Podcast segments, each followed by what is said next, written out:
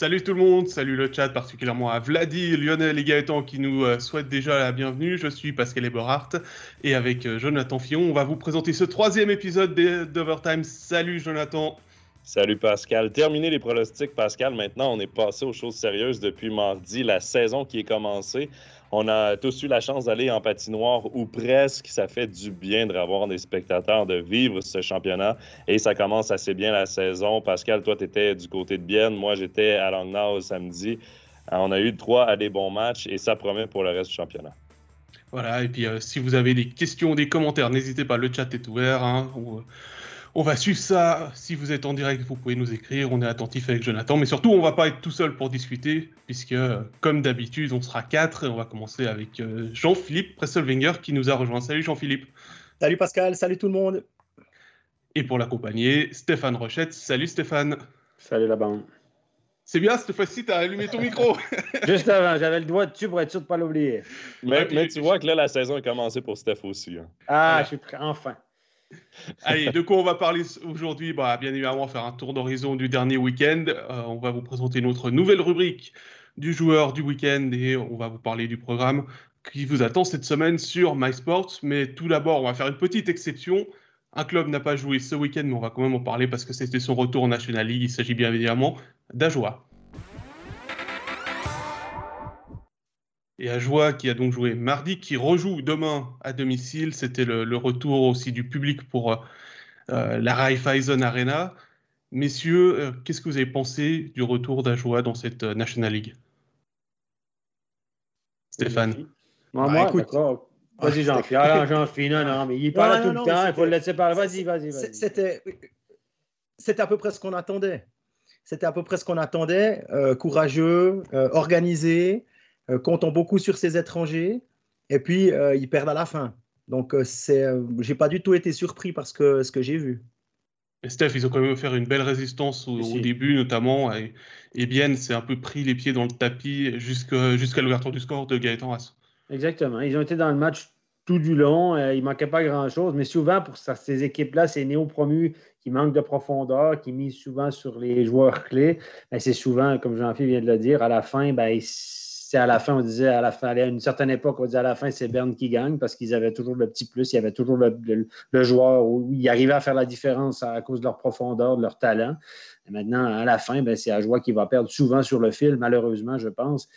Pas parce qu'ils sont euh, pas valeureux, pas parce qu'ils n'ont pas bossé ou pas organisé, euh, c'est qu'il leur aura manqué un petit truc ou l'adversaire aura le petit truc de plus. Qui a marqué deux gros buts, Gaëtan Haz et euh, offert c'est deux joueurs suisses d'une qualité que Bien n'a pas. Il n'y a pas de joueurs suisses de cette qualité-là du côté. Puis c'est deux, exploits un peu individuels qui ont fait la différence. Et euh, plus tu montes de niveau dans le hockey, plus les détails deviennent importants. Et ces détails-là ne sont pas en faveur d'Ajoie.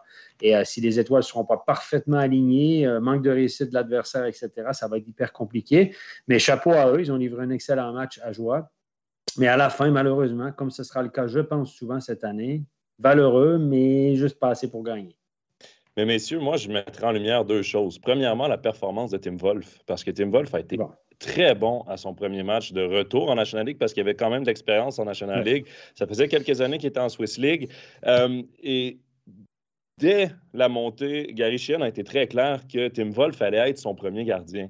Euh, donc, il a tout misé sur Tim Wolf et honnêtement, dans ce premier match, il a été très bon parce que moi, j'étais à la Raiffeisen Arena et on sentait déjà l'énergie avec le, spectacle d'avant-match, le jeu de lumière et tout. Tout ça est nouveau. Et, grâce à Coca, ben, on a pu se permettre euh, du côté d'Ajoie d'avoir quelque chose qui ressemblait plus à un spectacle de National League qu'à un match de Swiss League. Et il y avait beaucoup d'émotions, les spectateurs étaient là, faisaient du bruit et Ajoie est rentré dans le match très intense. Mais rapidement, on a senti le momentum changer un peu et Bien a commencé à mettre de la pression, à, lancer vers la, cage de Wolf. Mais Wolf a été très solide pour justement réussir à garder ce 0 à 0 le plus longtemps possible. Après, il a été battu par, comme tu le dis, Steph, des joueurs de la National League qu'Ajoie n'a peut-être pas dans son effectif niveau, euh, niveau talent. Mais quoi qu'il en soit, Tim Wolf a gardé cette équipe-là dans le match jusqu'à la toute fin. Moi, ce qui me dérange peut-être un peu plus d'Ajoie, et ça, ça va être quelque chose qu'on va devoir travailler rapidement du côté de Gary c'est la responsabilité de DeVos et Hazen. Ils ont joué beaucoup trop. 28 minutes pour DeVos, 26 pour Hazen. J'oublie les secondes, là, mais c'est ridicule. Et ils ont pris un peu les mauvais. Ils ont continué les mauvais plis qu'ils avaient pris en, en, Swiss League qui fonctionnaient. En National League, tu ne peux pas te permettre ça. Et si ça perdure trop longtemps, moi, j'ai l'impression qu'à l'interne, ça va commencer à être un problème parce qu'il y a des joueurs qui vont être mécontents. Celui qui est supposé normalement, dans un club de hockey, avoir le plus de temps de glace, c'est ton défenseur numéro un. Jérôme Gauthier-Leduc a eu 23 minutes de jeu, ce qui est raisonnable pour un premier défenseur, mais c'est pas normal que ton premier centre ait 28 minutes de jeu et, joue pratiquement toutes les, minutes en powerplay, toutes les secondes. Il va y avoir des discussions à l'interne euh, qui, doivent se faire et il, va y avoir des problèmes si ce, temps de glace-là n'est pas mieux réparti, si les responsabilités de Devos et ne sont pas euh, de, comment je pourrais dire, ne, deviennent pas des responsabilités de National League parce que parfois, on les sent encore un peu trop tricher comme ils faisaient en Swiss League. Ça fonctionnait en Swiss League, mais ça, il n'y aura pas de succès en, National League s'il reste comme ça. Est-ce que c'est pas lié au fait qu'Ajoie ne jouait qu'un seul match en sept jours? Il euh, faudra voir euh, cette semaine. Hein, il joue trois matchs cette semaine avec deux gros morceaux que sont Lugano et Zurich. Oui, sûrement. Écoute, Gary Sheehan savait qu'il ne jouait pas, donc peut-être qu'il a dit c'est le premier match, il voulait le gagner, il sentait qu'elle allait peut-être le gagner, puis il ne jouait pas le week-end. Évidemment, tu te dis bon, on va pousser un peu plus la machine. Mais sur un match, jouer 28 minutes, le joueur, si on prend que ce match-là, un joueur, un attaquant, c'est un chiffre sur deux, 28 minutes en gros. Donc, euh, tu peux pas, tu n'es pas efficace, tu compenses. Il y a des moments que tu es off dans ton chiffre, regardez la, longueur moyenne de ces chiffres, largement plus d'une minute. vous allez me dire que quand tu joues deux minutes en powerplay, ça augmente ta moyenne de, la moyenne de tes chiffres, c'est sûr. Et s'il y avait eu plus de 4 contre 5, moins de powerplay, ça aurait changé. Mais sur un match, tu ne peux pas être efficace en tant qu'attaquant à 28 minutes. Il a joué un gros match de Vos. Hazen a, fait quelques erreurs défensives. Ils ont joué un, gros, un bon match de hockey. Mais à un moment donné, sur 28 minutes, tu es obligé de compenser. C'est-à-dire qu'à un moment donné, dans ton chiffre d'une minute 20, tu es off pendant 10 secondes, tu es off. Ce que tu peux te permettre en Swiss League, mais en National League, ce n'est pas viable. Tu n'es pas à fond. Regardez le temps de glace moyen. Dans cette ligue-là, en moyenne, les joueurs qui, font les, attaquants qui font les chiffres les plus longs, c'est 40-45 secondes de moyenne sur l'année. À Davos, il y a une équipe qui change souvent très, très vite. On est à 33-35 secondes. Lui, il est à 1 minute 20 à peu près. Là. Non, mais, tu allez me dire, c'est un match, ça va se résorber. Mais Là, entre, entre 22 et 28, il y a une marche. L'année passée, les attaquants les plus utilisés, c'était 22-23. Puis on parlait de Dernec, qu'on disait que euh, Dubé coach à deux lignes, puis c'était 23 puis 24 des fois. Là, on est à 28. Donc, euh, forcément, mais on va voir cette semaine. L'échantillon sera représentatif beaucoup plus cette semaine. Ils ont trois matchs cette semaine. On va voir comment ça va se passer du côté de la dans, les comptes. c'est ce que C'est exactement là que j'allais, Pascal. Dans le chat, il y a Patrice qui va un peu dans le même sens que ce que tu disais, Steph. Fallait faire bonne impression. On avait, on avait le luxe d'avoir une semaine de congé par la suite. Il y a Patrick qui dit euh, tout ne pourra pas euh, être sur les épaules de.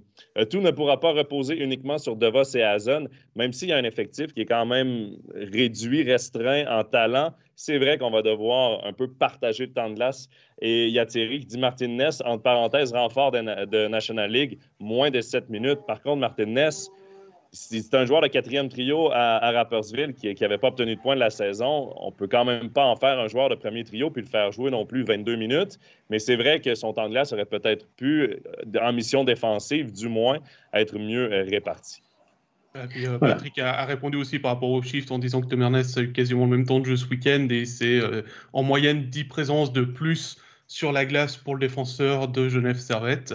Pour le premier match, c'est ça. Donc, le, défenseur de Genève Servette joue autant de temps que De Vos, par exemple. Mais, il va plus souvent s'asseoir. Il fait beaucoup plus, il fait des, chiffres beaucoup plus courts. Donc, il vient prendre son, chiffre, il boit une gorgée d'eau, puis il repart. Donc, euh, la, longueur des chiffres. Moi, ce qui m'a choqué dans le match sur De, Vos, encore une fois, je trouve qu'il a disputé un, gros, un grand match, un bon match de hockey. C'est qu'à un moment donné, il a été deux minutes sur le power play la configuration a fait qu'ils ne sont pas beaucoup sortis de la zone. Donc, euh, si tu ne dégages pas et tu as le banc opposé, tu ne vas pas changer. Et là, il a fait son deux minutes. OK? Le puck est sorti, finalement. Puis il n'est pas allé changer. Il est resté sur la glace, puis il a rattaqué pendant 10, 15, 20 secondes. Et là, il était HS, complètement en service. Puis là, il allait changer sur le back-check gentiment, gentiment. Ça a donné quoi? Ça a donné une attaque à 4 contre 3, à 5 contre 4 dangereuse le temps qu'il se rende au banc. Il a eu de la peine à se rendre au banc. Et ça, ça, c'est pas un comportement de National League. Tu peux rester deux minutes une fois sur le power play si c'est statique et tout. Ça, ça peut arriver. Ça, ça arrive dans tous les clubs. Mais va changer à première occasion, par exemple.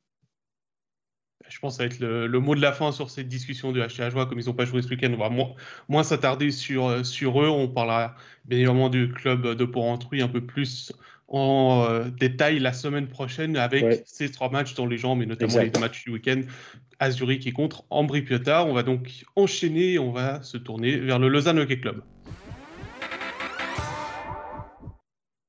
Et Lausanne qui a joué aussi un seul match, mais c'était ce week-end, le premier à Bienne.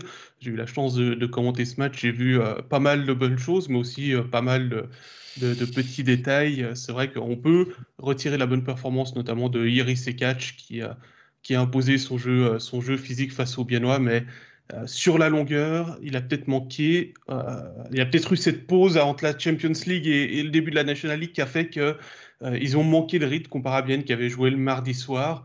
Et euh, bah, on voit aussi que Bien a, a, de la forme hein, avec ses trois victoires en trois matchs, on en parlera après. Mais c'est vrai que voilà, bah, Lausanne était peut-être un tout petit peu trop court pour cette première rencontre. Jean-Philippe, je ne sais pas ce que toi tu en pensais, tu n'étais pas sur ce match-là, mais... Euh, non, mais, être trop court au moment où tu commences le championnat, quand tu as un effectif comme ça, il y a quelque chose qui joue pas. Tu peux pas être trop court au, début de championnat alors que tu as déjà eu quatre matchs, de, quatre matchs avec de l'enjeu. Euh, voilà. Alors effectivement, au début, il y a peut-être les, gars des, qualifications olympiques qui ont manqué, mais c'est pas euh, pas les gens euh, qui, portent le, poids de l'équipe sur leurs épaules, qui étaient peut-être un peu Kennins, Gernat, ok, mais après les autres, ils ont un rôle un peu plus dans l'ombre. Je pense que ça, de dire qu'ils étaient trop courts parce qu'il y a eu un creux, alors, je pense que c'est pas le creux le problème, c'est d'être trop court le problème. Il y, a dû, il y a quelque chose qui a cloché.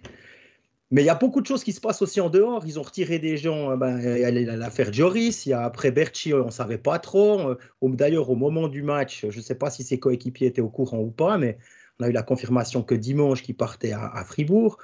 Je ne sais pas dans quel, état d'esprit on attaque un championnat euh, dans, ces situations-là. J'ai jamais été dans un vestiaire de hockey longtemps. Donc, je me pose des questions si l'extra sportif ne, touche, ne commence pas à toucher le sportif. Pas euh, les qualités techniques, les qualités euh, de, joueurs, mais plutôt les qualités de personnes.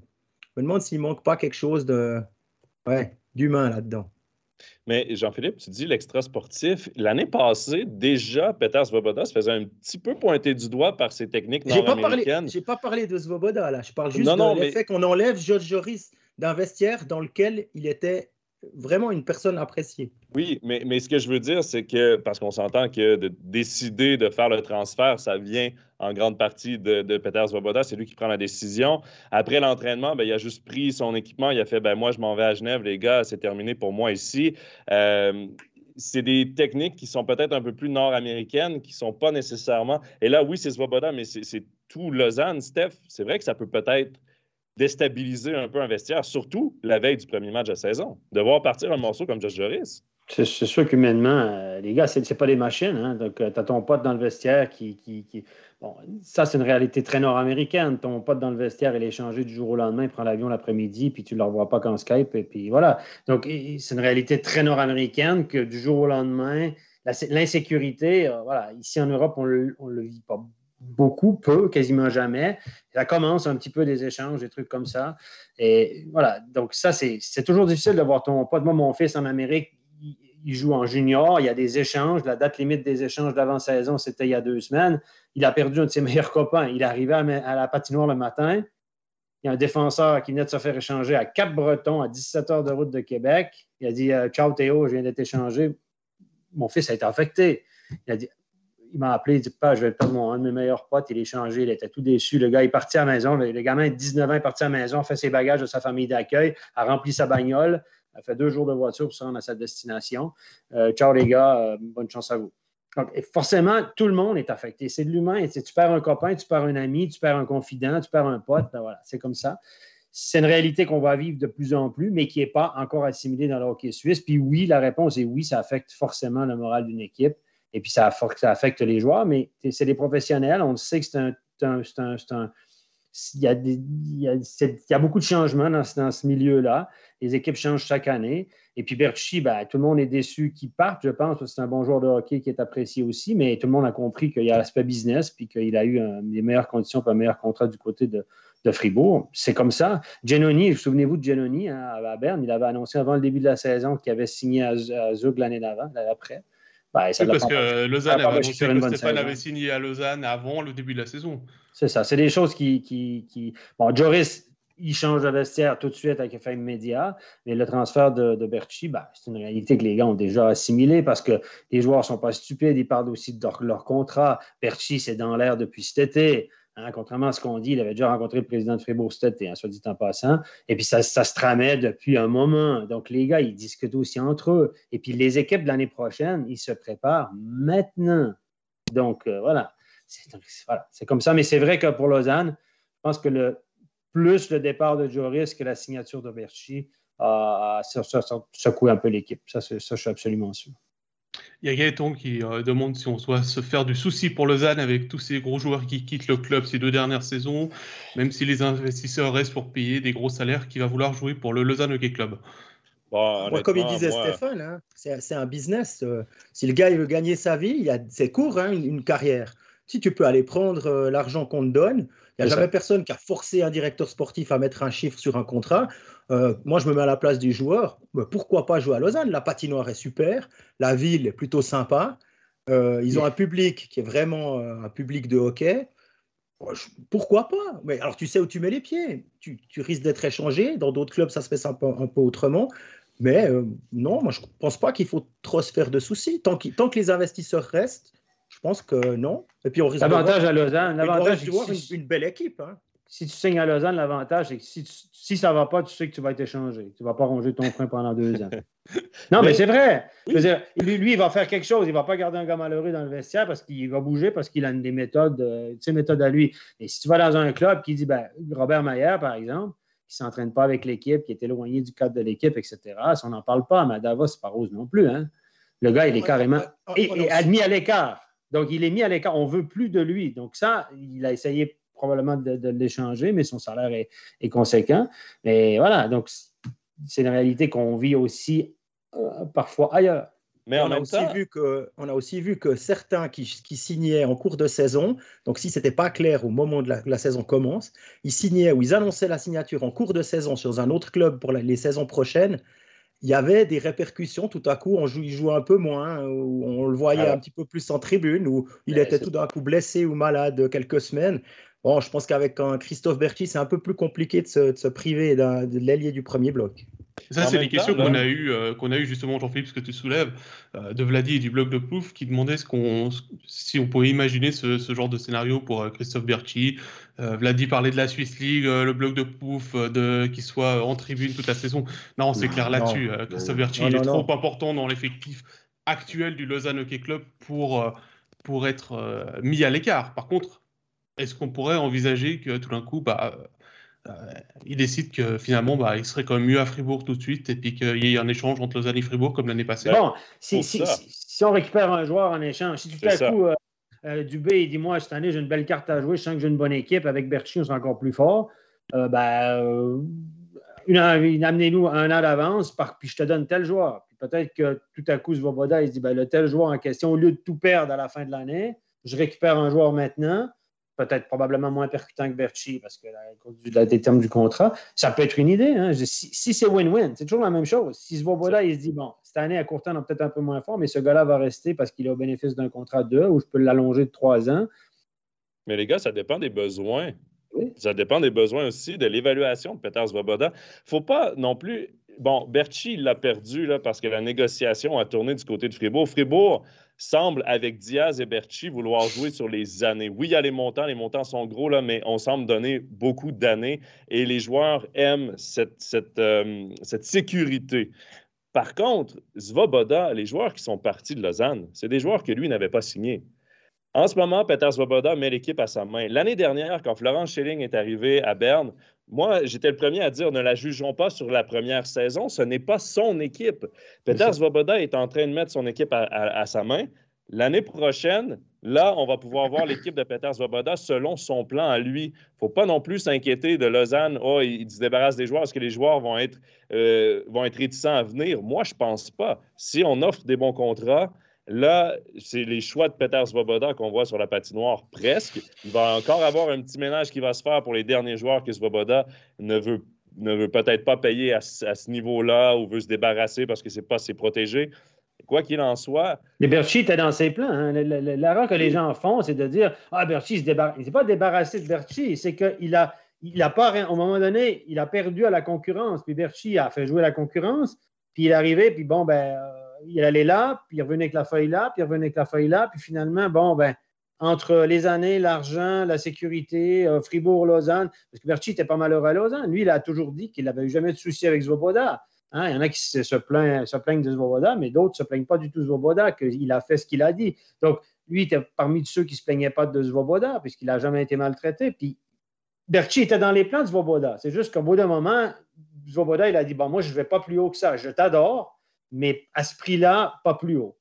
Puis les autres ont dit, OK, ben nous, on met ce prix-là, puis probablement plus d'années. On n'a pas le détail, mais c'est comme ça que ça s'est joué. Puis le joueur, après, il est libre. Hein. On est dans un marché que c'est des joueurs autonomes. C'est comme ça. Berchi était dans les plans, mais pas perdu. Il ne pas, pas gagner tous les coups. Il ne faut pas oublier que les joueurs se comparent entre eux. Hein. Si ah. euh, donne un salaire à Berchi, c'est sûr et certain que ses autres joueurs vont se baser sur le salaire de Berchi et les années de Berchi. Peut-être que Svoboda était simplement pas prêt à aller jusque-là. Jusque et ce sera une patate chaude pour, euh, pour Christian Dubé au moment de signer des, des, des Kylian mm-hmm. Motet, les joueurs qui, qui font l'équipe de Fribourg en ce moment. Bah, on l'a vu l'année passée avec, avec le Kavikov, hein, Fribourg, puisqu'on en parle où finalement, bah, euh, ça, a traîné, traîné, traîné, traîné, traîné pour une signature à. Ben, il n'était pas, pas, prêt à aller plus haut que ça pour Bikoff à l'âge qu'il avait, la performance. Il a dit Je veux te réengager, je t'aime, tu, me rends service, mais moi maintenant, le prix pour toi, c'est ça. À part ça, sur le Caverti, il y, a un commentaire qui mérite d'être souligné, c'est celui de Thierry qui dit c'est la moutarde de la Bénichon qui a fait pencher la balance du côté fribourgeois comme c'est la période de la bénichon dans le canton de Fribourg, ça a le mérite d'être clair sur, on parlait des, sur, les, intentions. On parlait des, demandes de Berchi qui étaient aux alentours de 800 000. C'est exactement ça. Après, est-ce que ça a signé à 800 000? On ne sait pas combien a signé. C'est les demandes qui étaient à 800 000. Probablement un petit peu en dessous. Christian Dubé a dit entre 4 et 5 millions.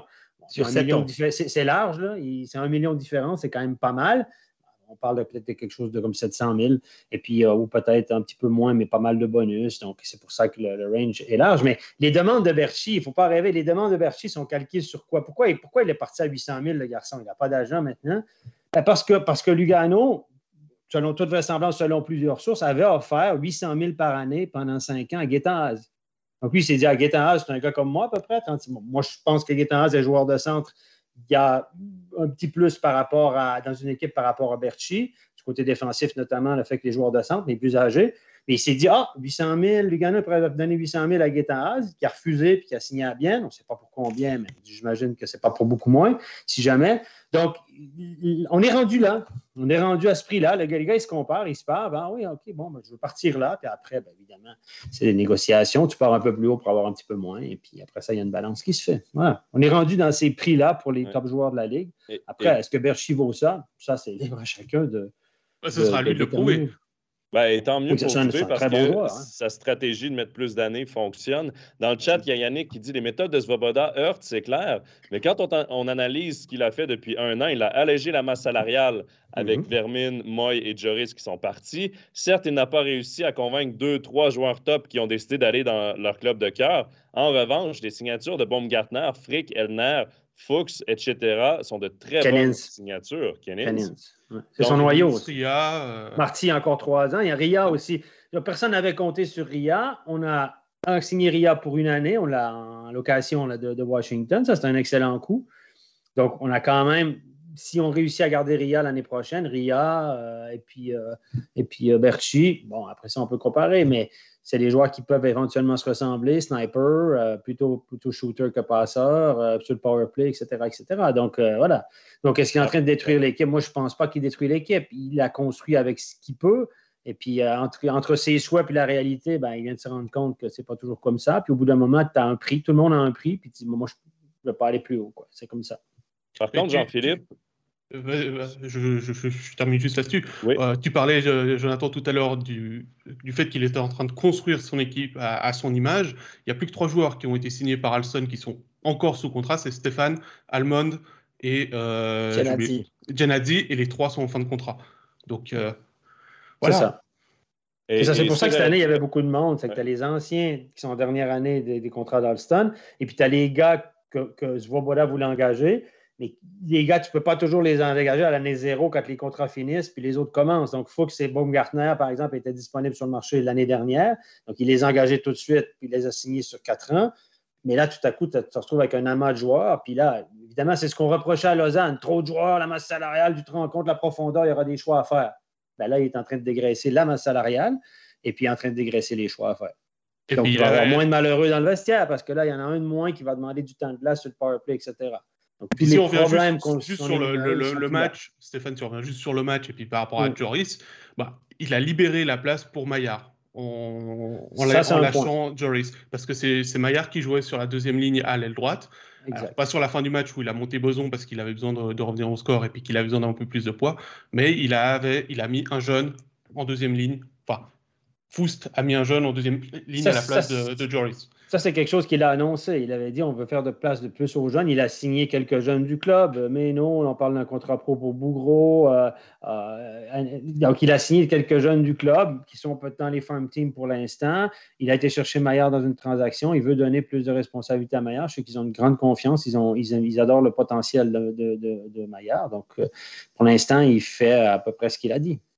Bon, Jean-Philippe, euh, pour revenir à, ce week-end et au début de saison de Lausanne, tu étais là lorsqu'on parlait de Lausanne dans le premier épisode d'Overtime où est-ce qu'on dressait le portrait des équipes, où est-ce qu'on parlait de nos pronostics. Et nos pronostics à, MySports, on les a mis quand même, euh, c'est quoi, troisième position, je mm-hmm. pense. Euh, avec Joris. avec, Joris, ça a changé Zurich avec, avec Malgin. Je ne sais pas si sans Joris, ça a changé pour Lausanne. Quoi qu'il en soit, Jean-Philippe, on notait que cet effectif-là avait beaucoup de talent, avait beaucoup de profondeur. Ils ont eu la chance d'avoir des matchs en, Champions League, des matchs qui comptent. Oui, pour certaines équipes, parfois, c'est difficile d'aller chercher la motivation comme ça en début de saison. Tu joues contre des équipes de d'autres pays, tout ça. L'enjeu est peut-être pas le même que dans le championnat. Mais là, oui, l'effectif est petit, mais avec les matchs de Champions League et le premier match de la saison, on ne voit pas une équipe convaincante comme on pourrait s'en attendre avec l'effectif qu'ils ont. Est-ce que c'est un problème, selon toi, de, préparation, peut-être? Ah, ça, j'en sais rien. C'est juste que quand tu changes beaucoup d'éléments, ben, ça prend plus de temps à mettre en place. On a aussi vu euh, le premier match que j'étais à Berne, le Berne-Fribourg, la différence entre une équipe de Berne qui a été remodelée euh, énormément et puis Fribourg qui, dès, dès le premier power play, paying, c'était en, route, on savait se trouver, tic-tac-toe, un gars à côté du poteau, dans le slot qui reprend. Enfin, tu voyais que tout était en, place, les, les, sorties de zone, il n'y a pas d'hésitation. Et ça, peut-être que ben, ça prendra juste du temps parce que ben, les, les 3-4 euh, matchs suffisent pas. On verra. Je sais pas, je, vais me laisser surprendre. De toute façon, on va pas s'énerver maintenant. Ils ont joué une fois, ils ont perdu à Bienne. Il y a d'autres équipes qui vont perdre à Bienne. Hein. ça, c'est assez certain. Donc, euh, non, ils, vont monter. Le truc, c'est quoi? C'est il faut être dans les 6 et puis être prêt pour les playoffs. Moi, je pense qu'il ne faut pas s'énerver. Lausanne sera de toute façon dans les 6.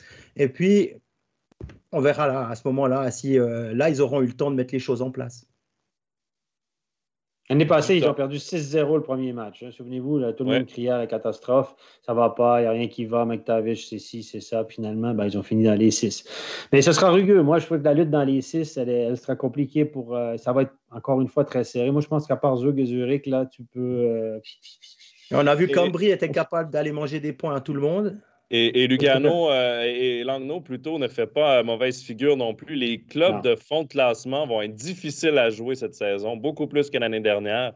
Donc, ça va être peut-être un peu plus compliqué pour les équipes de tête d'aller chercher des points gratuits comme ça avec des matchs contre les, dernières équipes. Ah bah, ça va être l'occasion de faire une transition puisque Bienne a joué Lausanne et a joué une équipe dite de bas de classement avec Rapportville. Donc, je vous propose qu'on passe au Célandais. Et on l'a dit, les Célandais, ils ont gagné trois matchs en, une semaine. Ils sont actuellement en tête du classement très bancal de National League. Mais euh, Stéphane, il y a un joueur qui, toi, t'avais, avais quelques doutes avant le début de la saison et qui est en tête des pointeurs, c'est Tony Rayala. Rayala qui a, fait un super week-end. Hein. Ouais, j'ai connu, une bonne semaine, Tony Rayala, faut le dire. Euh, c'est le Tony Rayala qu'on a connu il y a deux et trois ans en sniper, entrepreneur et tout. Et, euh, et puis, il a connu un bon début à l'image de son équipe. Et euh, ça, c'est une, bonne nouvelle. Ça donne raison aussi à Martin Steinegger de l'avoir renouvelé parce qu'il l'a renouvelé. Pour, son contrat est valable cette année, puis il l'a renouvelé pour deux autres années. Ça m'a étonné cette nouvelle-là. Je me suis dit, avec la saison qu'il a connue l'année passée, de le renouveler avant le début de la saison. Évidemment, ça dépend toujours au, prix. Hein, Peut-être qu'il y a eu un aubaine rabais de la rabais de flotte. Oui, Ayala, a avoué dans le, dans le journal du Jura qu'il allait gagner moins. Je pense que Martin Steinegger, il doit se frotter les mains. C'est un gars qui cherchait de la sécurité. C'est ça. Donc, euh, Martin Steinegger a dit bon, à ce prix-là, je te signe tout de suite. Bon, ça le rabais de flotte. Et puis, euh, mais il a eu raison. En tout cas, il nous donne raison sur la première semaine parce que Rayala semble un petit peu plus entreprenant. Mais je pense que le retour de Tormainen, entraîneur finlandais de, sur le banc, et Salinen, donc il parle plus le finlandais dans le vestiaire, ça, je pense que ça doit le rassurer un peu. Euh, bon, après on, après, on parlait de Lausanne qui ont joué un seul match. L'échantillon est petit aussi pour Rayala. Euh, oui, il a connu un fort match euh, niveau, niveau points contre Rappersville.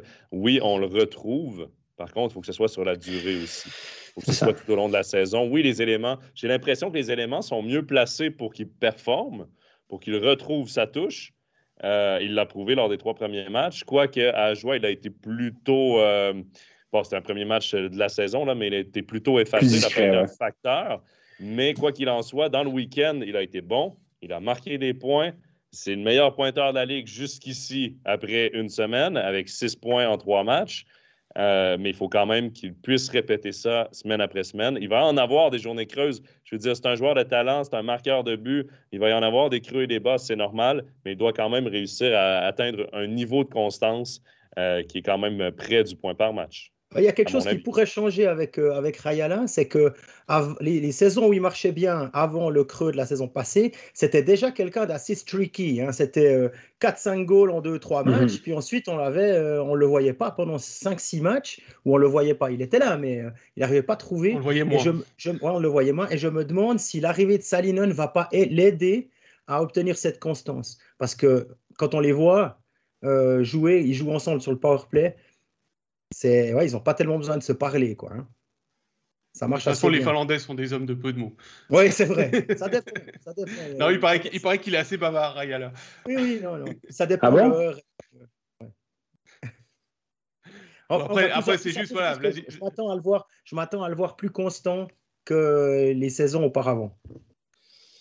Ah, Vladi, a, Vladi a raison. Hein. Pour l'instant, il ne faut pas trop regarder le classement des, des compteurs, il ne faut pas trop regarder le classement des, euh, le classement aussi euh, des équipes. c'est le hein. début. C'est le début de la saison. On fait des belles théories après, après trois journées de. Il bah, faut bien dire quelque chose. Euh, on, parlera dans deux semaines. Sinon, on fera un overtime à Noël, on fera le bilan. Hein.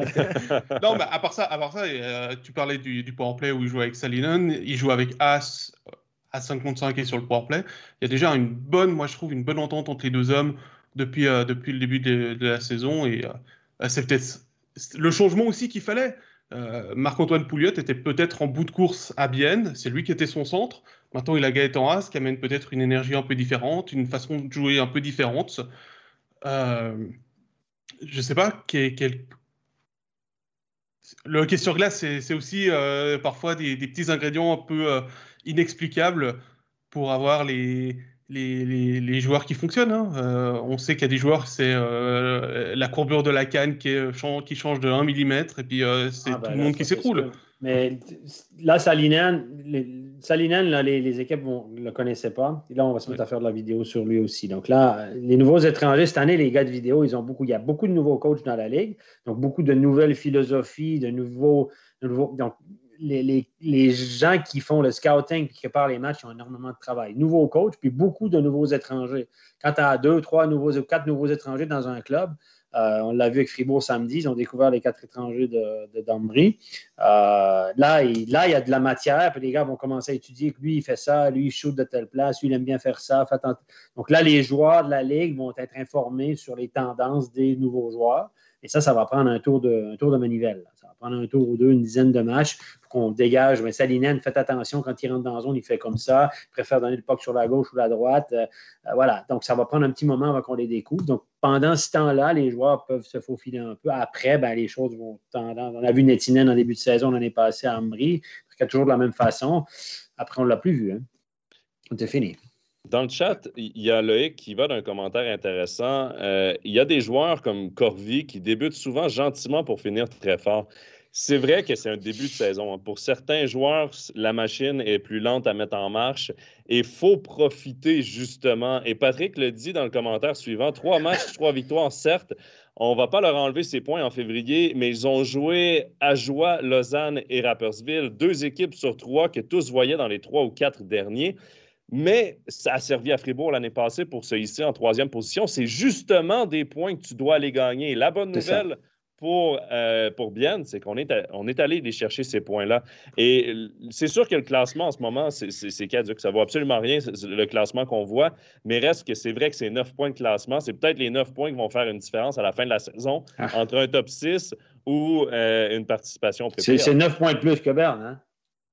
Et c'est peut-être les points qui leur ont manqué l'année passée. On, en a reparlé, euh, il me semble, quand on a parlé de Bienne en, présentation. Ils ont eu un début, ils avaient gagné 6-0 le premier match contre Lausanne, ensuite ils ont eu plus de peine, et c'est ces points-là qui leur avaient manqué, qui avaient fait qu'ils ont terminé 7e et pas 6e, et donc qu'ils se retrouvaient contre Rapportville en pré-playoff. Donc oui, effectivement, c'est déjà bien d'avoir pris 9 points, ce qui n'est pas le cas de toutes les équipes. Ce qui est fait est fait. Et, et reste que c'est de la National League. Les équipes sont très près l'une de l'autre. Oui, on classe les équipes selon les favorites, celles qui ont le meilleur effectif, si ça, ça. Mais sur la patinoire, ça reste que c'est des joueurs professionnels. Ça reste que c'est des gars qui ont connu du succès partout où ils sont passés. S'ils sont rendus professionnels dans le hockey, c'est qu'ils ont un niveau de compétition qui est supérieur à la moyenne. Donc, pour Bienne, c'est dangereux de jouer Rappersville autant que c'est dangereux de jouer Zug. Oui, on ne les voit pas nécessairement pareil, mais reste que l'enjeu est le même et que tu ne sais jamais l'équipe face à qui tu joues va sortir comment? Moi, je vais vous raconter une anecdote. J'ai vu, Rappersville à, Fribourg. Fribourg a connu un, creux, un mauvais moment euh, au deuxième tiers, on en parlera peut-être après. Et malgré une défensive à Rappersville avec Noël Bader au but, avec euh, Baragano dans la première paire de défense, Voardou qui était très bon d'ailleurs dans la deuxième, et puis encore Ebicher, qui a et puis Juice qui a été blessé pendant presque 20 minutes, et ben, ils ont marqué qu'une fois. Hein. Euh, jusqu'à jusqu'à l'avant-dernière minute où il y a eu une, pénalité donnée et puis euh, Fribourg a fait le, a fait le travail en, en power play. Euh, comme tu disais, hein, peut-être que même Rappersville va, va, se mêler à ces pré-playoffs de nouveau cette année, hein, ça c'est certain. Moi, Yann Alston, je vais vous raconter une anecdote. Yann Alston, quand je travaillais à Lausanne, évidemment, je discutais beaucoup avec lui. Il me disait, Steph, les matchs, c'est pas, pas difficile de se préparer pour un match quand tu joues contre Zurich, Zug, euh, Genève, des bonnes équipes. Le coach, c'est facile de préparer son équipe parce que les gars, ils savent, ça va être un gros match ce soir, c'est une grosse équipe. Tout le monde est prêt.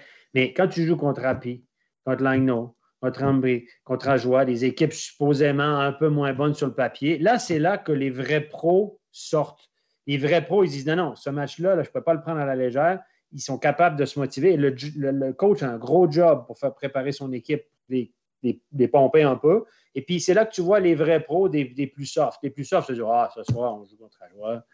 On va aller, petit match facile, etc. Non, il dit c'est là où tu dois te botter le cul. Puis il dit là, ce soir, c'est pas parce que c'est à c'est un petit match facile, etc. Non, il faut que. Il dit c'est là que tu reconnais les vrais pros qui ont la constance sur une saison. C'est intéressant comme, comme point de vue. Oui, très intéressant. Euh, il y a Fabien dans le chat qui dit ces neuf points sont importants, sauf, sauf si tu perds les trois prochains matchs. Il faut quand même garder un rythme d'une victoire sur deux à peu près évidemment, pour pouvoir faire les playoffs, pour pouvoir faire le top 6, là, il va falloir être le plus constant possible. Mais c'est ce qui avait manqué à Bien l'année passée. Le début de saison avait été atroce. Et ensuite, on avait réussi à aller chercher une certaine constance, mais il était trop tard. Les jeux étaient faits. Et malgré une poussée à la toute fin de la saison, ben, on est arrivé à court de quoi? Un point, deux points, tout aurait changé. Donc oui, ces neuf points vont être hyper importants. Si on a fait le tour de bien, je propose qu'on on enchaîne, puisque le, temps avance malgré tout.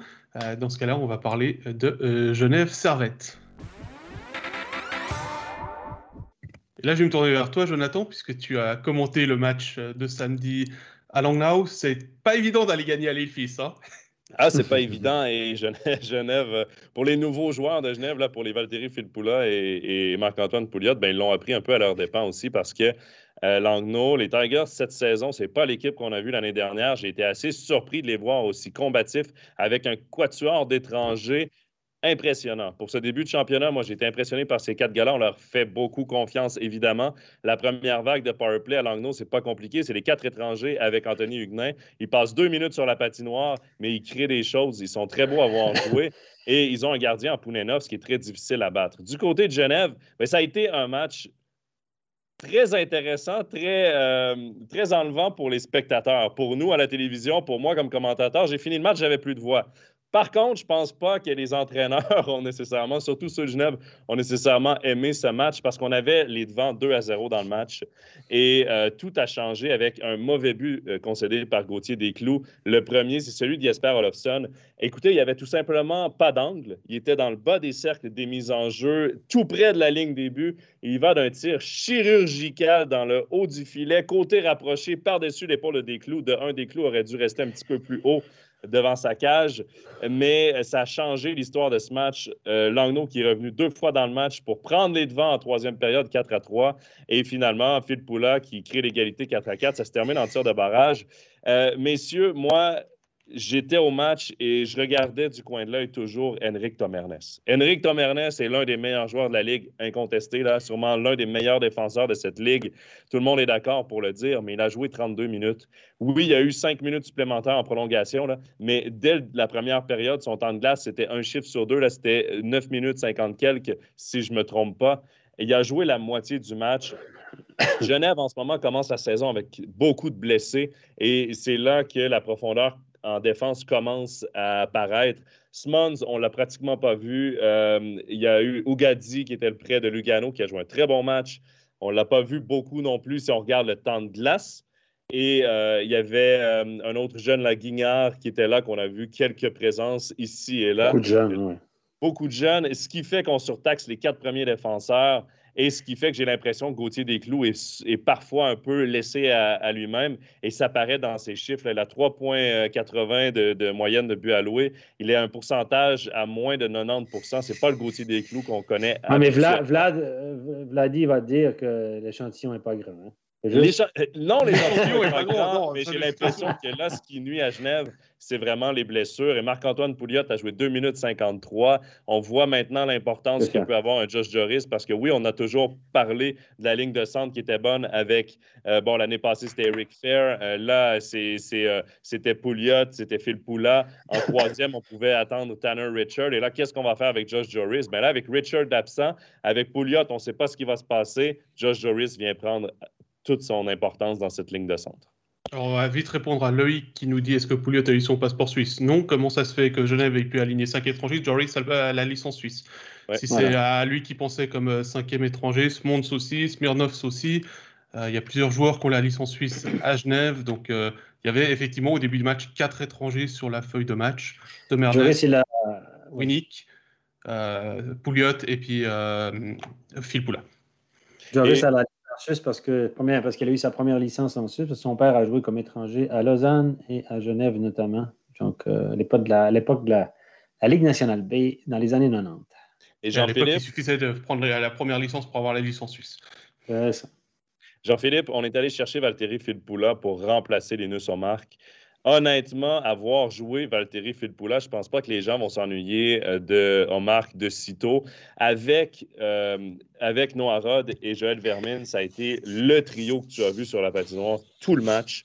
Euh, il contrôle le jeu, il crée des occasions. Filppula est vraiment, on voit qu'il est supérieur à la moyenne. Jean-Philippe, ton, ton, appréciation de Filppula depuis le début de la saison? 1200 ben, matchs de NHL, il vient de, à Détroit en plus. En ah, plus. Ah, magnifique. non, mais ah, moi, j'étais, moi, moi, je le défendais. Hein. Dans le premier overtime, je disais, mais attendez, vous allez voir, on m'a dit à Genève, à la conférence de presse, parler avec un ou deux joueurs, on me dit, il va plus vite que les autres. Il est, il est hyper en forme, et puis il est dans les tests, il est tout en haut. Et puis, euh, le, hockey IQ, hockey sense, et puis ta technique, tu la perds pas en traversant l'Atlantique. Donc, moi, je me faisais pas tellement de soucis, mais il me surprend quand même. Euh, on avait, je ne sais plus lequel d'entre vous avait émis des doutes sur son âge, quand même 37 ans, etc. Ben là, il est en train de répondre de la meilleure des manières, c'est 5 points en deux matchs.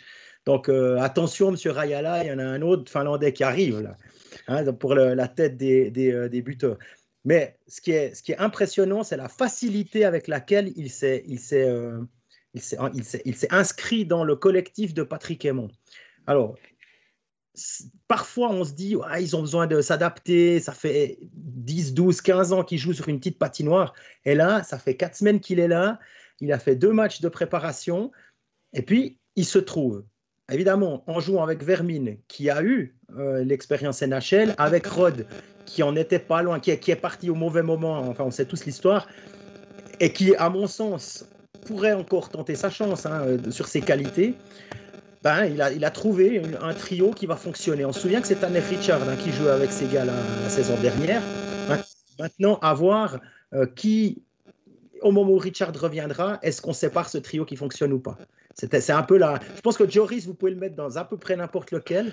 Une fois que vous en avez un qui fonctionne, à voir. Pour revenir à Phil Poula, grande classe. Ah, Stéphane, je ne pense pas qu'on va pouvoir euh, qu'on va pouvoir séparer ces trois gars-là, surtout pas après les deux premiers matchs qu'ils ont joués. Il crée vraiment des choses. Et Phil Poula, pour revenir à lui, Stéphane, il fait des choses sur la patinoire en espace restreint.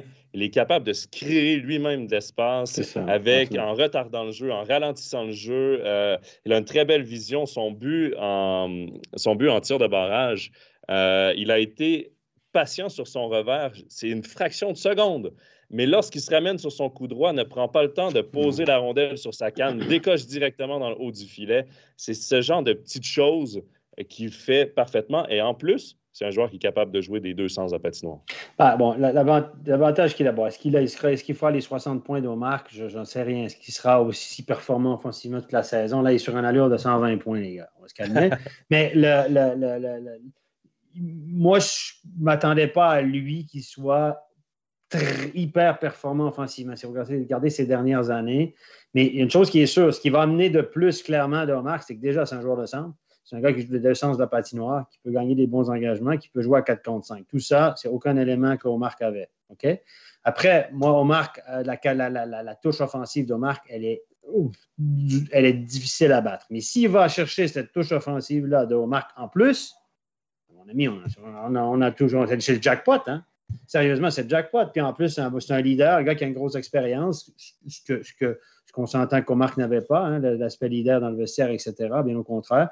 Donc là, on est win-win. S'il va chercher les points d'Omar, l'apport offensif d'Omar, on a touché le, gros lot du côté de Genève. Je dirais que par rapport à ce que tu dis, c'est surtout ce qui est impressionnant, c'est qu'il a été signé il y a quoi? Il y a trois semaines et il est déjà performant. Alors, l'échantillon est tout petit. Ouais.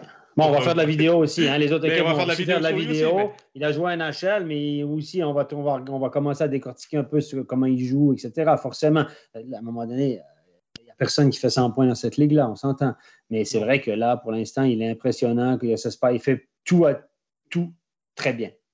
Il est, il est arrivé le premier match qu'il joue, euh, il a été très bon. Le, dernier, le deuxième match euh, de préparation qu'il joue, il, est sur tous les buts de, Genève. Là, il a été très bon. Euh, sur la fin de match, notamment contre Langnau. C'est ça qui est impressionnant. Il a eu un été relativement court. Il ne savait pas où il allait jouer. Il débarque, il domine.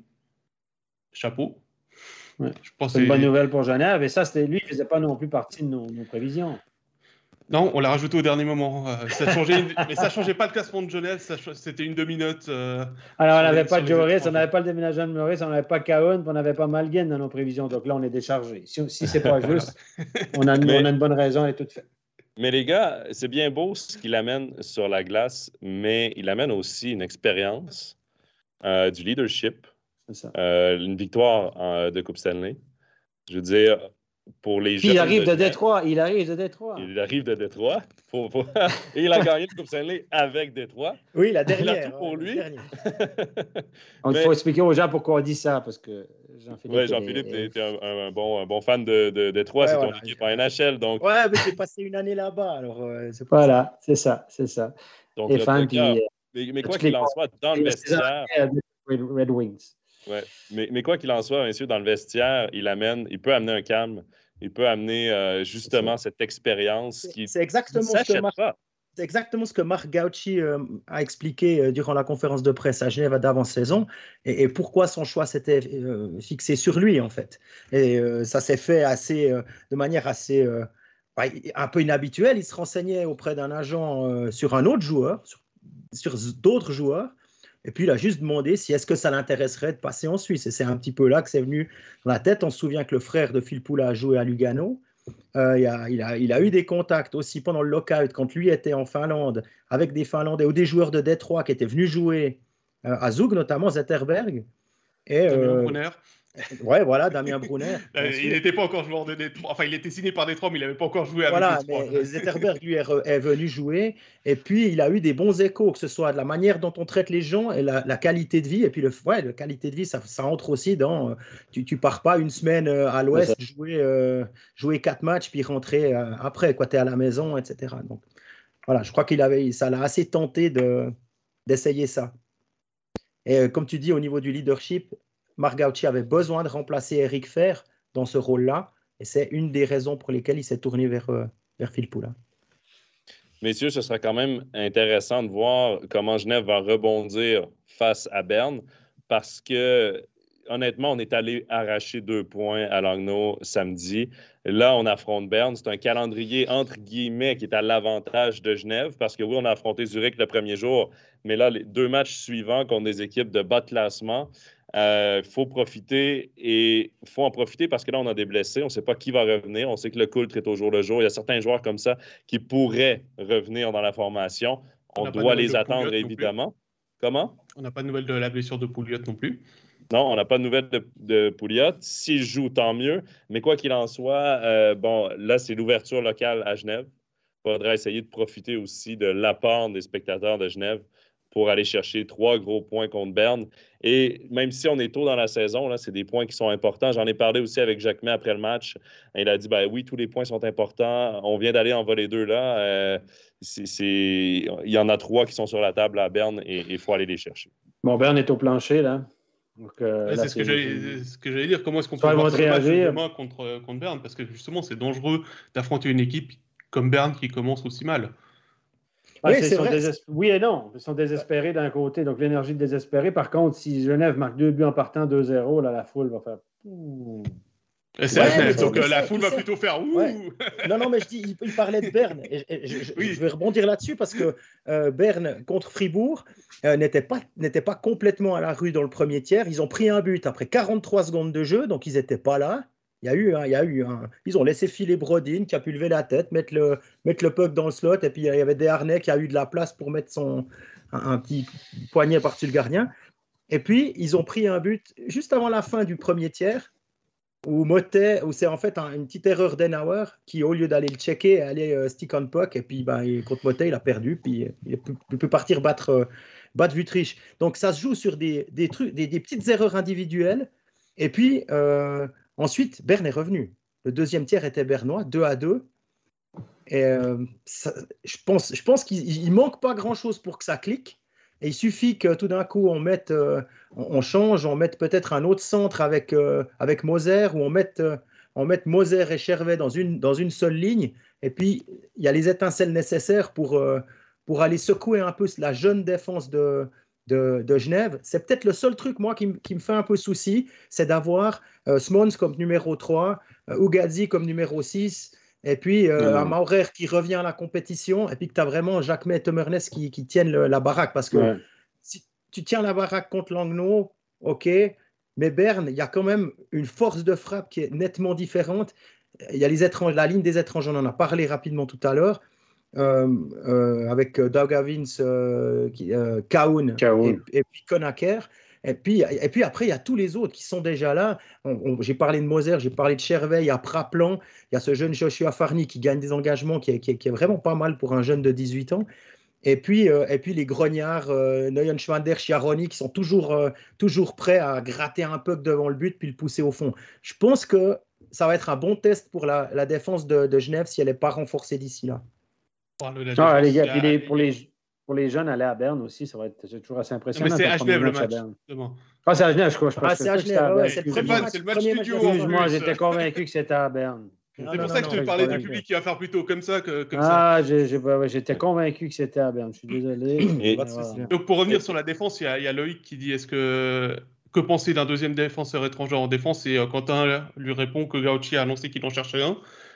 Euh, est-ce que c'est la solution actuellement pour Genève de, jouer avec deux défenseurs étrangers s'ils arrivent à en trouver un? Le, souci, moi, comment j'analyse ça, c'est que, ben oui, comme police d'assurance, mais euh, la défense, lorsqu'elle est en santé de Genève, n'a pas nécessairement besoin d'un deuxième étranger en défense. Au contraire, on a le quatuor d'étrangers à Genève, on, l'a toujours vanté les deux dernières années. Il est encore très bon cette année.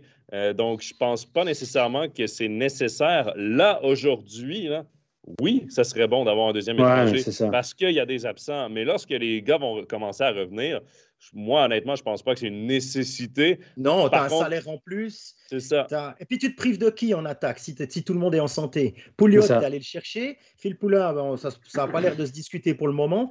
Euh, Winnick? Ah, Je ne pense pas que tu vas enlever Winnick. Maintenant qu'il peut jouer à l'aile, il n'a plus besoin de jouer au centre. Il peut jouer à l'aile sur le, un, bon trio. Ouais. je pense que ça peut te sauver euh, quelques points maintenant, mais ça te rajoute un problème qui peut te coûter plus cher plus tard. Oh, il y a, Jean-Claude qui dit deuxième étranger si Pouliot euh, est suisse. Euh, évidemment, si Pouliot. Ça change la donne. Là, ça change la donne. pour l'instant, moi, je ne vois pas. Il y a Loïc aussi qui dit euh, Ougadi était assez impressionnant contre Langnaud. J'ai trouvé aussi, honnêtement, euh, c'est un petit défenseur droitier. il a un bon flair offensif. pour un gars de 20 ans, honnêtement, je ne sais pas si Lugano, probablement que Lugano a dû regarder un peu ce qu'il a fait, mais les flashs qu'on a vus, euh, il n'avait pas peur d'aller euh, profondément en territoire, mais prenait pas des risques. Prenait, entre guillemets, des risques calculés. Se faisait rarement prendre à contre-pied. Euh, c'est un bon défenseur. Gadi, c'est un bon défenseur. Je peux vous dire que Serge Pelletier l'adorait. Gadi, c'était le, premier, pour lui, le premier junior à, mettre sur la glace. Mais il y avait des pressions de la direction qui lui disaient de mettre d'autres défenseurs juniors, par exemple. Tu penses à pas de nom. Ah, ok, tu ne veux pas donner de nom. Je n'aurais pas de nom, mais il y avait un désaccord. Il y avait un désaccord. Comment? Le fils du vice-président, par exemple. Oui, par exemple, mais... Le, ce que les gens allaient chercher. Entre autres, je dirais. Donc, il y avait des pressions pour dire, ben là, il faudrait peut-être mettre lui, lui, lui, mais pas Ugadi. Donc, en se débarrassant d'Ugadi, c'est win-win. Donc, euh, le coach ne va pas dire, je vais mettre Ugadi, il ne sera plus tenté de mettre Ugadi. Donc, Ugadi aura du temps de glace, il va continuer à s'améliorer. Et puis, à Lugano, on pourra euh, mettre les, juniors que, que les gens du, du haut préfèrent il faut voir sur la longueur. Moi, je me souviens d'un match où euh, il était présent avec euh, les autres juniors quand Lugano avait pas mal de défenseurs blessés l'année passée. C'est le seul qui avait fait une, une, erreur qui avait coûté un but dans ce match-là, mais c'était contre Zug. Et lui, pour le petit exemple, c'est un excellent défenseur. Patrick Fischer lui a dit l'année passée, il était assez bon de jouer pour aller jouer avec les U20 au championnat du monde, mais il était trop petit. Et euh, on a couvert. Hein, c'est bon pour moi. Hein, et il aurait été très, très utile à la Suisse. Euh, et comment, oui. et pour terminer, Genève, les gars, j'en ai pas parlé, mais euh, j'en ai parlé pendant le live, pendant le match. L'indiscipline. Lorsque tu as autant de blessés comme Genève, il va falloir que les Genevois arrêtent de prendre des pénalités. Là, c'est 11 pénalités mineures en deux matchs, 6 contre Zurich, 5 contre Langnau. Ça les a coulés et c'est beaucoup de temps de glace que tu, surtaxes encore tes défenseurs parce que là, tu ne peux pas mettre tes jeunes. Euh, donc, tu es obligé de ramener Tom Ernest, de ramener euh, Jacques May, de ramener Montréal. Euh, tu surtaxes tes joueurs en défense. Tu ne peux pas faire ton roulement normal de trio. Euh, ça, le, mot d'ordre devra se passer aussi du côté euh, des Genevois parce que la discipline va être très importante, en particulier lorsqu'on manque autant de joueurs. Et en particulier chez les défenseurs, là j'ai la fiche du match de, Langnau, euh, Fulmin et, et Maurer qui ont pris chacun deux minutes. C'est du temps que tu rajoutes, comme tu le dis, aux, autres défenseurs. Ah on, a, on a atteint l'heure de discussion, messieurs. Je pense qu'on va s'intéresser au dernier club roman, c'est Fribourg-Gotteron. Alors Fribourg-Gotteron qui a fait parler de lui sur la glace, en dehors de la glace. On va peut-être commencer avec ce qui s'est passé sur la glace, avec euh, cette question de Hugo pour commencer. Que pensez-vous d'avoir mis Connor Hughes à la place de Reto Berra pour commencer le match de samedi? Et puis on voit que Marchon commence à mettre des points. Est-ce que c'est le réveil des jeunes à Fribourg avec aussi Sandro Schmitt Alors d'abord, Connor Hughes, je ne sais pas, Jean-Philippe, qu'est-ce que toi t'en penses de l'avoir mis pour le premier match à la, nouvelle Valachia il avait, il avait donné des, bonnes. Euh, il faut, alors, première chose, je pense qu'il va obtenir un peu plus de temps, un peu plus de matchs, pas beaucoup, mais un peu plus que l'année dernière. Parce que on l'entend souvent, hein, Reto Berra, très bon gardien, on a, misé là-dessus. Il doit aussi souffler de temps en temps. Et si et Connor Hughes, typiquement en, en Champions Hockey League, il me semble que c'était le match de Slovan Bratislava, le 2 à 0. Il a été, il a été bon. Et dans un match à enjeu. Et je, pourquoi pas donner sa chance de temps en temps Là, ça s'est mal passé. Ça ne veut pas dire que ça se passera bien, euh, ça se passera mal à chaque fois qu'il sera entre les poteaux. Parce que c'est un gars qui a quand même des qualités. Il ne serait pas là du tout sinon. Il n'a pas été mauvais, mauvais. C'est juste que ben, là, il a ça. un long rebond. Ça ne tournait pas pour lui vraiment. Puis il faut dire que Ambry a eu un super bon. Je pense que ce n'est pas un désaveu faut à pas juger. juste changer le rythme. Il voulait casser. Il avait comme pas le choix. Il puis il ne faut pas juger Hughes là-dessus, sur, sur ce petit début de match-là. Donc euh, ça, et puis pour la deuxième question euh, concernant le réveil des jeunes, alors, Marchand, euh, il est déjà établi depuis quelques saisons. Hein. Les jeunes. c'est un moyennement jeune, lui. C'est plutôt Chalère, c'est plutôt Bochu, c'est plutôt ces gars-là hein, qu'on entend. Mais euh, lui, euh, ça ne me surprend pas. Mais c'est un gars qui. qui et c'est important si tu veux avoir du succès avec une équipe. Marchand, c'est un joueur qui accepte son rôle. Tu lui dis écoute, Nathan, tu joues centre du troisième bloc, tu joues euh, à l'aile du quatrième, tu joues, euh, tu dois dépanner euh, dans le trio d'attaque ou en, power play, il va le faire. Là, maintenant, son rôle, c'est plutôt troisième trio, quatrième trio et box play. Il, a, il montre que c'est pas interdit de marquer quand on a ce rôle-là. donc non, c'est une bonne chose. Schmidt, pareil, hein, on sait que c'est pas un, c'est pas un, un sniper, c'est pas un gars qui va te mettre, qui va te mettre 25 goals par saison. C'est pas encore tout à fait son style de jeu, mais bon, là, quand il, faut gagner un engagement, aller sur le but, il est là, il sait le faire.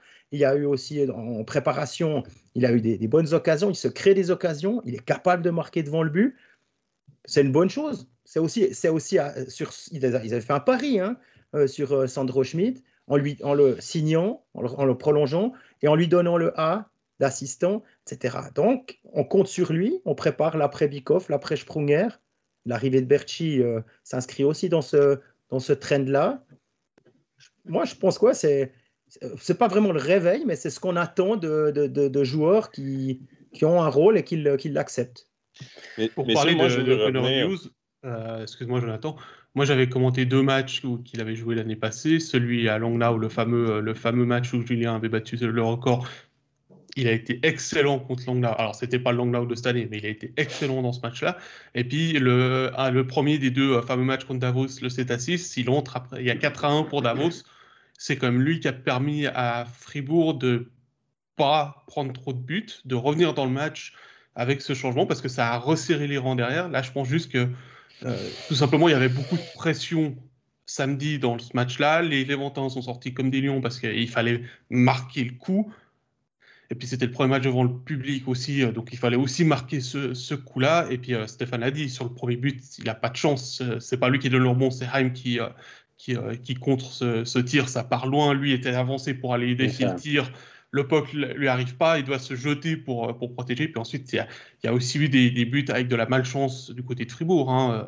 Pas forcément quand c'était Hughes au but, mais même avec Berra, il y a eu des déviations des défenseurs et tout ça. Donc ouais, ça donne une mauvaise image de Connor Hughes sur ce début de match-là, mais il, va pouvoir rebondir. Et effectivement, avec la Champions League, il aura beaucoup plus de matchs et euh, il sera là, il saura répondre présent dans les matchs qu'on va lui donner.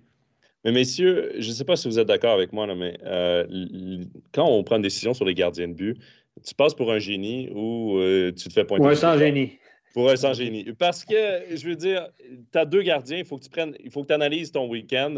Tu te dises, bon, ben, parce que la décision de mettre Gunnar Hughes plus souvent dans le filet, moi, je la comprends et, je trouve que Reto Berra, il a besoin de repos aussi. À un moment donné, il ne faut, pas que tu surtaxes ton premier parce qu'on le voit en série à quel point ton gardien fait toute une différence.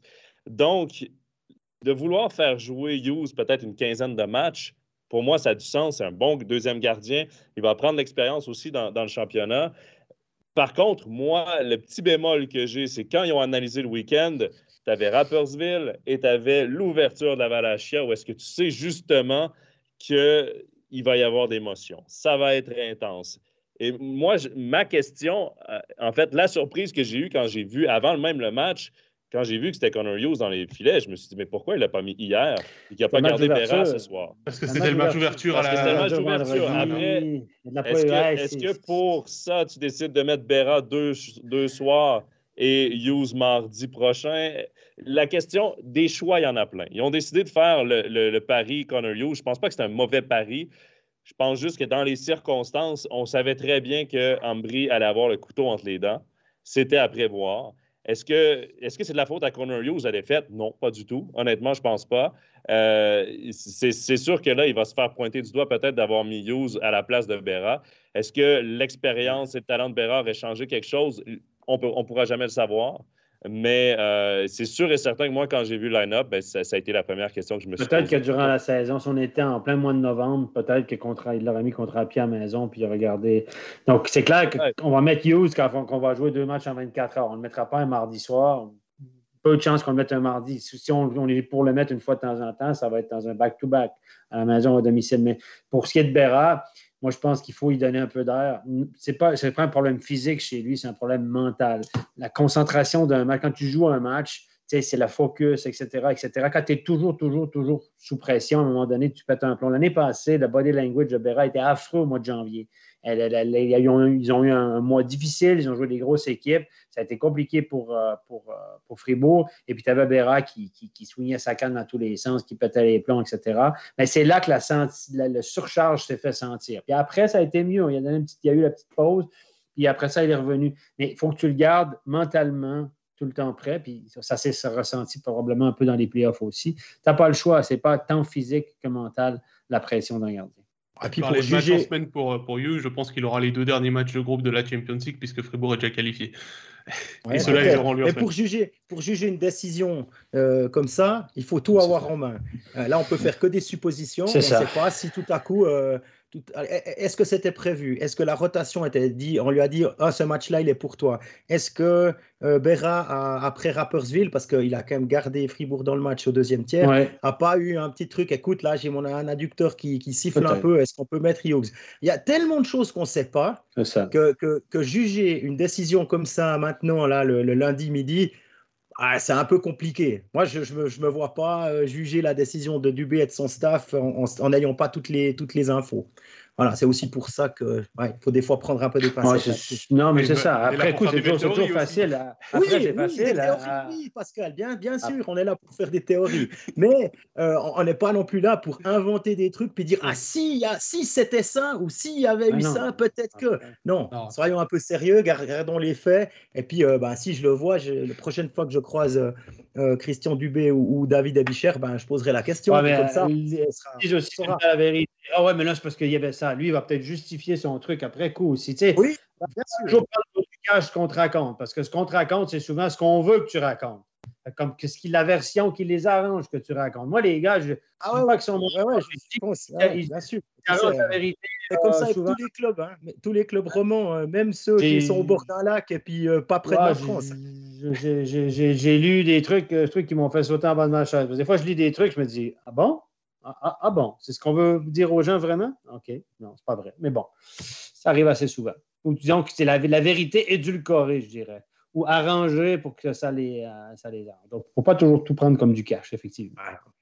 Sur une rotation de gardien, je pense qu'on peut quand même, on peut quand même discuter. C'est pas, euh, c'est pas ce qui va décider le championnat, quoi. Ouais, non, mais on est d'accord. Mais moi, je pense pas que c'était une mauvaise décision de mettre euh, You samedi, bien au contraire. Il y a Xavier qui a une question par rapport aux joueurs étrangers à Fribourg. Euh, pour lui, il trouve euh, qu'ils sont assez discrets en ce début de saison et Brodin, il, il, le trouve, il l'a trouvé transparent lors du match euh, à Ombry. Est-ce que vous ressentez ça aussi, messieurs? Il y a beaucoup de joueurs transparents à Ombry, pas le seul. non, mais Ombry, Brodin, c'est un, gars, c'est un, un, power forward, c'est un gars qui travaille fort, etc. Il y a des matchs, il ne va pas s'inscrire au pointage, il ne va pas forcément s'aménager des chances de marquer, mais il fait un paquet, il fait du travail devant la cage, il complète des mises en échec, etc. Ce n'est pas, pas qui va t'épater par deux belles montées, puis un tir dangereux, puis un but. Tu vas dire, ah, il a été bon ce soir parce qu'il a fait deux belles montées. Moi, je trouve que dans l'ensemble d'un match, Brodin t'amène un paquet de choses que Stahlberg ne t'amenait pas, mais il est moins flashy, forcément. Et puis, si tu regardes juste la feuille de pointage ou les highlights, ben, ça ça ne donne pas non plus l'historique du match. Moi, j'aime bien Brodin personnellement. Je pense que c'est un gars qui apporte la grit euh, du, jeu, du jeu rude, du jeu intense que Fribourg n'avait pas l'année passée, ou peu. Et puis, je pense qu'un joueur comme ça, peut-être l'idéal, ce serait qu'il soit suisse, honnêtement. Hein. Donc, euh, voilà. Donc, mais est-ce que, est que tu vas avoir un gars comme ça comme joueur étranger? Ça, c'est l'autre question. Mais en Ambry, ils ont Macmillan. Il ressemble, Brodin ressemble à Macmillan. Et c'est un gars qui travaille fort, puis qui va donner des mises en échec, qui va aller devant la cage, puis qui va lutter, puis qui va. Voilà, si tu en as besoin de ça, est-ce que tu prends un poste d'étranger pour ça? Ça, c'est l'autre question. Mais euh, moi, juger Brodin, c'est un, joueur que tu dois voir l'entier du match pour juger vraiment de sa performance. Tandis que Stahlberg va être à deux highlights, un tir sur réception, puis une bonne accélération. Tu vois, wow, il est vachement bon, lui. Mais des fois, c'est trompeur. Parce que Stahlberg, il y a un paquet de petits trucs dans son match qui n'étaient pas idéal non plus. Et puis Stéphane, l'échantillon est faible, trois matchs. Exactement. à partir de quel moment on a un échantillon représentatif? Il faut le dire tout de suite parce qu'après coup, c'est trop tard. Peut-être la semaine prochaine. A, à part ça, des Harney Gunderson, je pense qu'ils amènent ce qu'ils doivent amener. c'est incroyable. C'est encore le défenseur numéro un, 24 minutes de temps de jeu. Même, la, question, la question que je me pose, les gars, et que je vous pose, est-ce que Diaz va accepter son rôle. L'année passée, il était sur le deuxième powerplay derrière Alatalo des fois. Là, il est sur le deuxième powerplay derrière Gunderson. C'est Gunderson qui a le premier powerplay. Donc, Diaz, puis Gunderson reste volontiers une minute 30, minute 40. Est-ce que Diaz va, va pas dire à Dubé, écoute, moi, ça, je vois un peu plus sur le powerplay. Coach, Gunderson est bon. Moi aussi, je suis bon sur le powerplay. Mais l'année passée, je suis d'accord. Avec ta 1 minute 30 et 30, là, sur les matchs de Fribourg que j'ai vus, j'ai vu à Berne et à, Fribourg contre Rapi, ça sort un peu plus vite. Donc, ils ont un peu plus de temps, le deuxième power play, avec Brodin, avec Bikoff, etc., avec euh, Diaz à la bleue. Donc, ils ont un peu plus. C'est pas aussi extrême que l'année dernière. Après, Raphaël Diaz, je pense que c'est un très bon coéquipier. C'est un, joueur qui, euh, qui prend son rôle. Je pense qu'il accepte deuxième défenseur derrière Gunderson comme il a accepté aussi de ne pas prendre le site capitaine parce qu'il sait très bien que c'est Sprunger le capitaine à Fribourg. Il accepte son rôle. Ça ne change rien, je pense, euh, une lettre sur un chandail, mais je pense que pour lui, s'il y a du temps de glace comme sur la deuxième vague, je pense qu'il va l'accepter puis il va, il va prendre. Je, pense que rendu où il est dans sa carrière, je pense que c'est plus une question collective que personnelle. C'est mon avis. Après, Raphaël Diaz a toujours été. Euh, euh, peint comme un gentleman, comme un gars euh, qui accepte son rôle et tout, qui fait pas de vagues. Un loser, selon la presse alémanique de Boulevard. Hein. Ah, avant le titre de Zug. Hein. Oui, exactement. C'était au moment, c'était bizarre au moment où il, a, où la qu'il avait signé à Fribourg était sorti. Exactement, il, accepte, un loser. Il, accepte son rôle, il accepte même de jouer avec Philippe Fourer. ouais, ah, Fourer, je ne pas parler, lui, ça c'est Fourer ce week-end, un match compliqué. Là, là, là, ça venait à Ambry, c'était un peu trop rapide pour lui, pour Fleurer. Là. Mais un qui a plus de temps de glace. Shooter a plus de temps de glace que, que Diaz depuis le début de l'année, les gars. En ah, il, fait, il, fait, bah, il, fait, la paire avec Gunderson. Il a aussi marqué des points, euh, des points en Champions Hockey League. C'est ça. Pour, revenir sur Diaz, il y aura aussi des, des matchs où euh, bah, le powerplay commence avec Gunderson qui était euh, sur la glace juste avant. Donc ce sera lui qui sera aussi à ce moment-là. Puis peut-être qu'au fil, au fil des matchs, au fil des, des, sensations, des, alchimies entre les joueurs, euh, bah, il y aura peut-être un échange entre Diaz et Gunderson sur la place de premier défenseur sur le powerplay. Donc euh, voilà, c'est toujours la même chose. La saison, elle est encore longue. Des heureux problèmes. C'est quand tu as deux joueurs comme ça que tu dois gérer l'ego. Non, mais je pense pas que ça soit un problème. Mais c'est quand même Diaz, je pense qu'il veut aussi avoir du temps sur le pipi. Je pense qu'il est assez grand pour discuter avec son coach. Il y a Thierry dans le chat, messieurs, qui dit euh, Christian Dubé a dit vouloir jouer plus agressif cette année. Après trois matchs, je trouve que ça ne va pas. La défense est souvent aux fraises. On aurait pu perdre les trois matchs sans crier au scandale. Je nous ai trouvés très solides en faisant le dos rond et attendre le bon moment la saison passée. Oui, en mhm. playoff, on a, on a ramassé, mais ça, c'est la musique d'avenir. Là, il faut se concentrer euh, sur le présent et mettre des points au chaud. Messieurs, est-ce que est-ce que vous êtes d'accord avec son point de jouer plus agressif? Ça ne va pas à Fribourg-Gotteron? n'a pas assez de recul, encore une fois. non, c'est vrai que. Par contre, il y a une chose qui compte très bien. Alors, ça a fonctionné euh, à Berne, un moment. Et puis après, dès, le, dès qu'ils ont décidé, maintenant, on gère, c'était porte fermée, il n'y a plus rien qui passait. Et c'était, ils ont géré la fin du match euh, depuis le 3-2 de, de Di Domenico. C'était, euh, il n'y avait plus de forechecking agressif du tout. c'était, ça aurait plu presque à, Stéphane. 5 hein. dans la zone neutre, tac, on attend, boum, on récupère par-dessus. C'était. Euh, c'était du Hayden qui était à la bande, c'est ça? Oui, c'était ça, mais c'était assez, euh, assez efficace. Donc, euh, Bern a essayé de passer par le centre, a essayé de dumper, a essayé d'attaquer de, la vitesse sur le côté. Ça marchait, ça passait pas. Ça Alors, OK, c'est sur 15 minutes. Mais s'ils ouvrent trop, moi je pense que s'ils ouvrent trop le jeu, les lacunes en défense vont paraître. Avec Diaz, on est un peu moins un peu plus mobile en défense, puis c'est un gars qui peut avaler 20-25 minutes. Donc, ça fait certes une différence. Sauf que ça reste une défensive qui est vieillissante, qui n'est pas mobile. D'ailleurs, c'est Yakar et Camerzin qui payent les pots cassés de l'arrivée de Diaz. C'est eux qui ont moins de temps de jeu, hein, c'est 7 minutes par match. Euh, mais si tu ouvres trop le jeu, tu vas donner des contre-attaques plus dangereuses à une, défensive qui n'est pas forcément hyper mobile.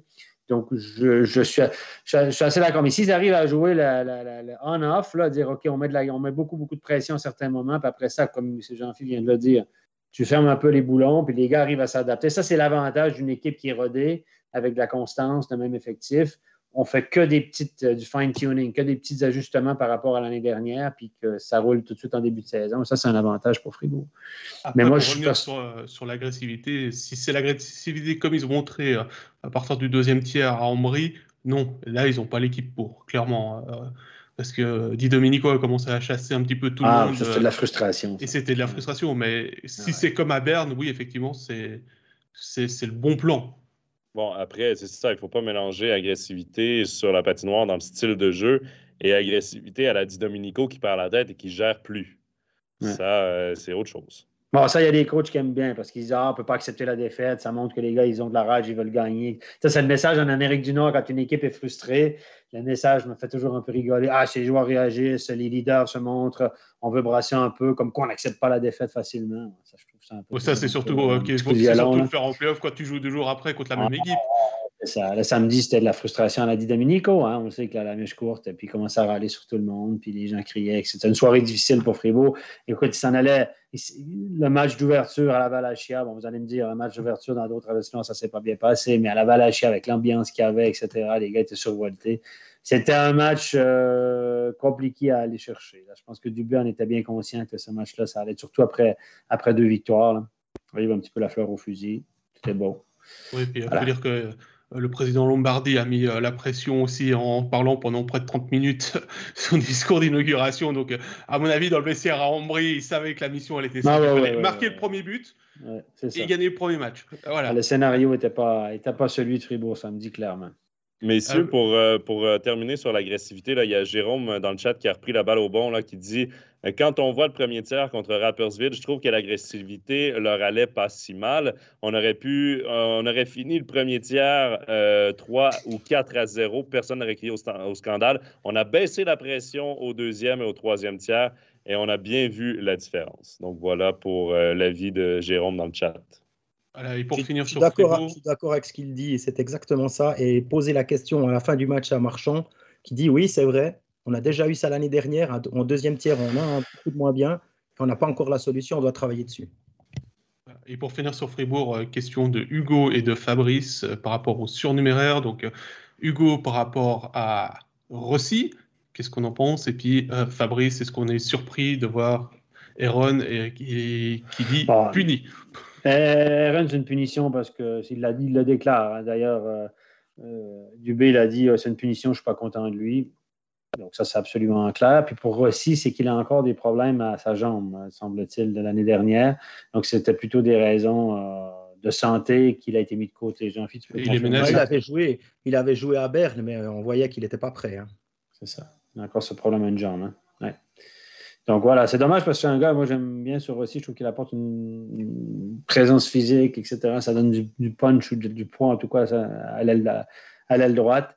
Et puis Aaron, ben, voilà, il fait du Aaron. Je pense qu'il veut le secouer en début de saison pour pas qu'il soit passager euh, toute l'année. Messieurs, il y a Fabrice aussi qui, euh, qui demande Et cette nouvelle patinoire Ambry, elle est comment Malheureusement, nous quatre, on ne l'a pas vu. Personne n'était.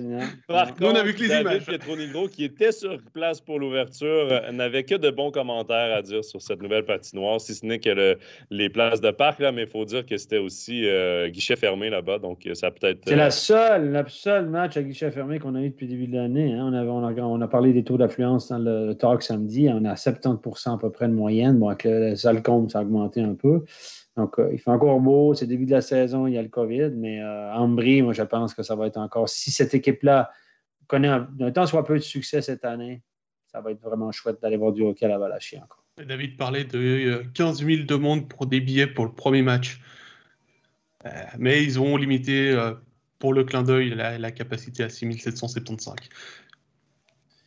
C'est une bonne nouvelle, Ambry avec une nouvelle patinoire, un petit peu plus de moyens. Écoutez, il y, a, beaucoup de gens euh, qui, sont, qui sont nostalgiques avec l'ancienne, mais franchement, c'était, pas plus possible. C'était la limite de l'insalubrité, etc. Maintenant, on a un outil de travail qui est intéressant. à parquer en plein milieu de nulle part, à côté de l'autoroute, euh, quand vous descendez au Tessin. Mais euh, c'était essentiel. Et puis, je pense que pour la Ligue, c'est du bonus d'avoir un outil comme ça. Et d'attirer des joueurs avec une installation dernier cri, nouvelle comme ça. C'est beaucoup plus facile que d'attirer euh, dans, l'ancienne Valachia. Puis le rendu à la télé était chouette. Ta caméra était une belle hauteur et tout. Le rendu à la télé, le rendu, euh, l'éclairage, le rendu à la télé est vraiment bien pour Ombrie. Donc, en certaines patinoires, on est tout en haut. Euh, c'est pas idéal, mais là, franchement, c'est mieux qu'avant où euh, la caméra était quasiment au-dessus de la glace à Ambry et quand les arbitres allaient discuter, le caméraman, ah, tu voyais le caméraman il poussait la caméra, elle était quasiment à 90 degrés au-dessus d'eux en priant pour que l'objectif il soit bien il soit bien scellé sur la caméra parce que sinon il y avait quatre arbitres qui, qui se prenaient un tel objectif sur la tête. Ça n'aurait pas été très agréable. Voilà, messieurs, on va... Ouais, on va terminer cette émission avec le commentaire de Fabrice qui dit Ambry vont certainement créer une surprise cette saison. On verra dans quelques mois. Il n'y a que trois, euh, trois soirées. Toi, l'échantillon n'est pas gros. Mais certainement, c'est une équipe avec beaucoup plus de mordants que l'année dernière. Oui, oh, oui. C'est l'équipe peut-être la plus améliorée cette année, à mon avis. Ça, on en avait déjà parlé, il me semble, la, semaine passée, Stéphane. Oui, on se répète. Et on se répète. Mais je pense qu'on va le redire encore quelques fois, euh, suivant les résultats d'ombre. Quand ça nous donne raison, on en parle. Quand ça nous donne raison, on oublie. Voilà, c'est ça. Bah, messieurs, pour euh, terminer, je vous propose qu'on inaugure notre nouvelle rubrique, à savoir le joueur du week-end.